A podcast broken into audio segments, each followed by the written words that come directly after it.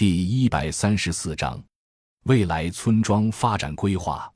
现在沟渠头村里的产业主要以苹果树为主，农民普遍的发展思路是先栽树后找市场。刘坤觉得这种思路特别落后。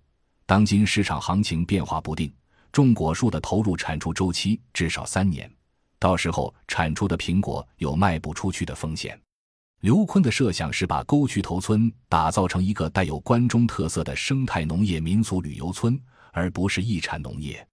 村里要搞农业养生、剪纸、美食坊等关中特色农业文化的三产服务业。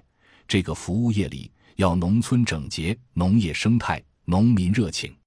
经过一段时间的调研，他觉得要做好这些，必先提高农民组织化程度。有了全村大部分农民的自觉参与，这个事情才能成。早在二零一六年暑假，刘坤就邀请山西、陕西等地的高校大学生支农队来村子里实践。大学生支农队在村子里搞文艺活动，做支教和调研，使得村子里的气氛一下子活跃了起来。村民们对大学生来搞文艺活动特别欢迎。大学生下乡期间。刘坤组织人手在村里办了一场文艺晚会，整场晚会办了四个小时，村里大部分农民几乎未经动员就全程参与其中，而且十里八乡的人都来了。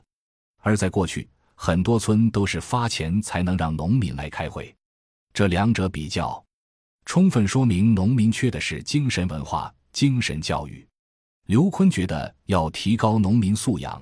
加强文化精神建设合情合理，文化活动也不用什么成本，农民还愿意参加。要先搞文化，后搞经济。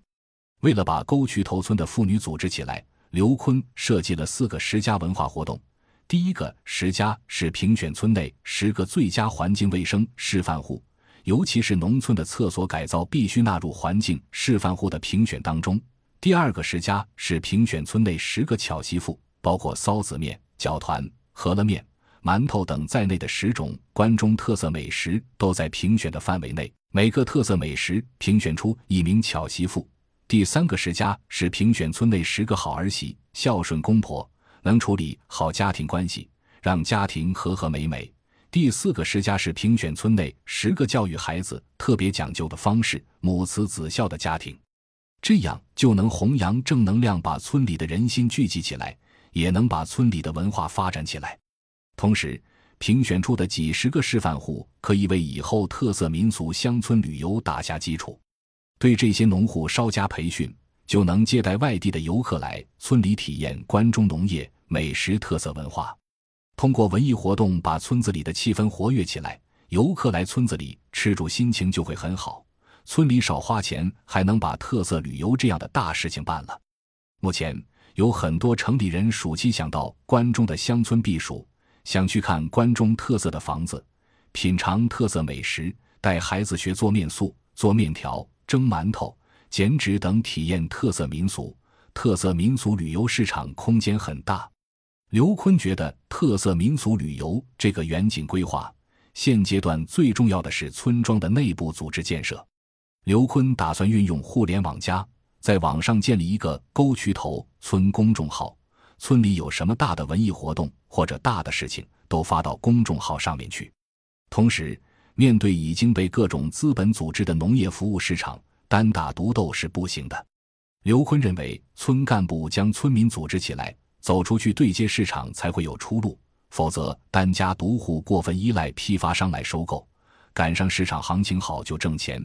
过几年赶上市场行情不好又赔钱。对于村内现有的农产品销售，他觉得要把本村的农产品做出特点、做出品质，首先应注重打开县域市场。沟渠头村的农产品，淳化县的居民要先消费得起，愿意消费，这个农产品的生产销售链条才能持久。在这一点上，刘坤借鉴了山西永济浦韩乡村的发展经验，未来。他还是想着再坚持做几年村干部，而且一定是要驻村的。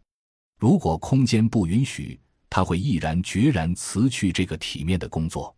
他对组织妇女工作很有信心，相信从妇女组织突破，定能逐步把村里的文化工作做起来。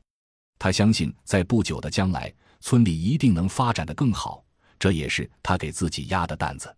口述：刘坤，整理：梁少雄。